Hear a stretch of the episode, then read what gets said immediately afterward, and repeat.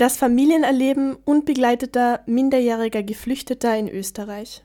Im Rahmen des Forschungspraktikums an der Karl-Franzens-Universität Graz zum Thema Familie und Geschlecht beschäftigte sich unsere Gruppe mit dem Familienerleben unbegleiteter minderjähriger Geflüchteter in Österreich. Darunter fallen alle unter 18-Jährigen, die ohne Eltern oder andere Angehörige nach Österreich flüchteten. Unser besonderes Interesse an der Forschungsfrage ergab sich aus der wahrgenommenen Relevanz des Themas.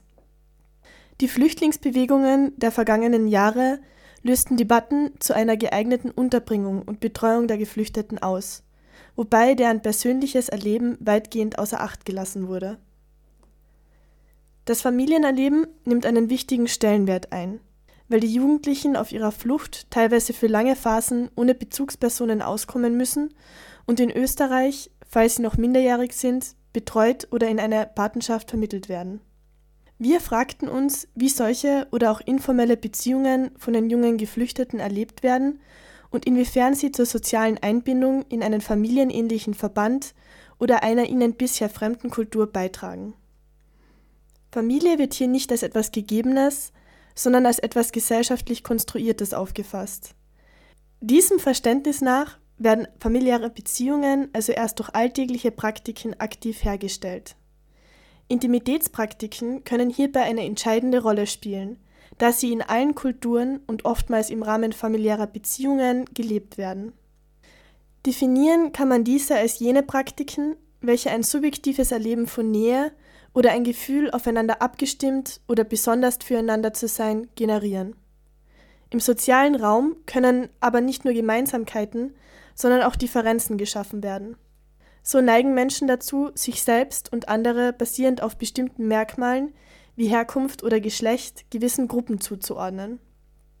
Diese Kategorisierungen werden durch gesellschaftliche Interaktionen einerseits reproduziert, andererseits aber auch verändert.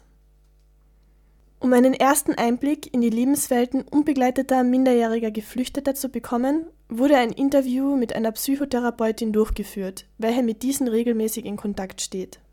Sie erklärte uns, dass Patenschaften in vielerlei Hinsicht eine nützliche Hilfestellung, beispielsweise beim Spracherwerb, für die jungen Geflüchteten wären. Viele erhalten aber nicht die Möglichkeit, solche zu schließen, weil das Angebot zu gering ist.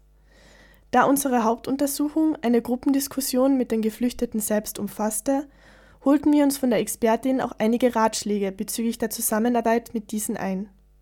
Sie wies uns darauf hin, dass wir einfach authentisch auftreten und den Aussagen der Jugendlichen möglichst urteilsfrei begegnen sollen, um einander verstehen zu können.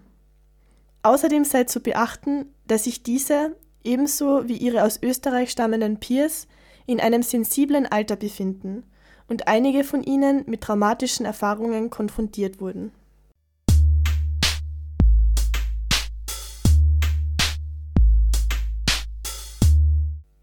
Die Gruppendiskussion wurde mit dem Leiter einer Ausbildungsstätte für junge Geflüchtete im ländlichen Raum vereinbart. Unsere anfängliche Nervosität war schnell gebrochen, als uns die Teilnehmer alle mit einem Händeschütteln und einem aufmerksamen Lächeln begrüßten. Nachdem wir einen Kreis gebildet hatten, warteten sechs junge Männer mit neugierigen Blicken auf unsere Fragen. Fünf von ihnen stammten aus Afghanistan und eine Person aus Syrien. Da wir das persönliche Erleben der Geflüchteten untersuchen wollten, versuchten wir unsere Fragen möglichst offen zu halten, um zu erkennen, was sie selbst in die Diskussion mit einbringen und in welchen Zusammenhängen das geschieht. Leider verlief das in der Praxis nicht ganz so einfach wie erwartet. Besonders die sprachlichen Barrieren bereiteten uns an manchen Stellen Schwierigkeiten. Letztendlich waren wir aber überrascht über die interessanten Ergebnisse, welche bei einer genaueren Analyse des Materials ersichtlich wurden. Bei unserer Auswertungsmethode stand die Erfassung des kollektiven Prozesses der Meinungsäußerung im Vordergrund. Hierfür wurde der inhaltliche Verlauf der Gruppendiskussion zunächst deskriptiv nachgezeichnet und in Themen gegliedert.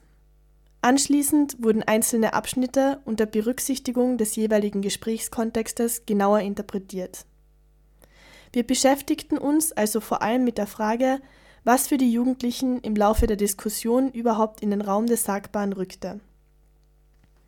Zunächst stach im Gesprächsverlauf immer wieder der Übergang von der Minder zur Volljährigkeit als zentrales Thema hervor. Dieser geht nicht nur mit strukturellen Veränderungen wie dem Wechseln der Wohnsituation, sondern auch mit einer erhöhten Erwartung der eigenen Selbstständigkeit einher. Jener Anspruch verändert auch die Arten sowie den Ausdruck der gelebten sozialen Beziehungen.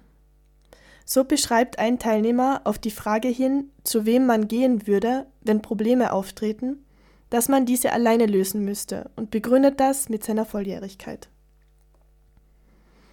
Gemeinsame Tätigkeiten mit Mitbewohnern wurden größtenteils auf einer pragmatischen Ebene beschrieben. Man isst miteinander, weil man nicht immer kochen will. Man geht gemeinsam ins Fitnessstudio, weil man zusammen wohnt.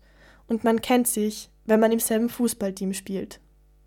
Dennoch weisen die Beziehungen eine Regelmäßigkeit und dadurch auch eine gewisse Stabilität im Sinne von Actions speak louder than words auf. Bei der Beschreibung von Patenschaften wird hingegen vermehrt die kommunikative und emotionale Ebene betont.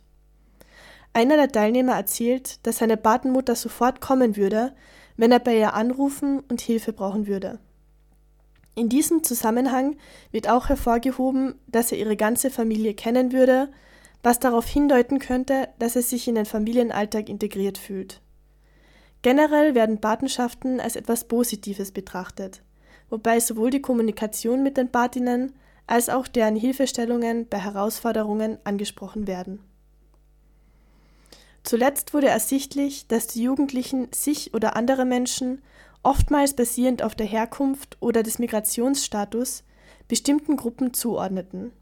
So sprach man, womöglich aufgrund des geteilten Erfahrungsraums, in Verbindung mit anderen Geflüchteten oftmals von einem Wir oder betonte, dass man auch Freundinnen aus Österreich hätte, wobei die Herkunft in den Vordergrund zu treten schien. Diese Grenzen wurden insbesondere bei den Gesprächen über Batinnen aufgebrochen womöglich weil sich die jungen Geflüchteten zu selbigen durch gewisse Kriterien verbunden, also als Teil derselben Gruppe fühlten. Das Forschungsprojekt war zwar herausfordernd, aber spannend.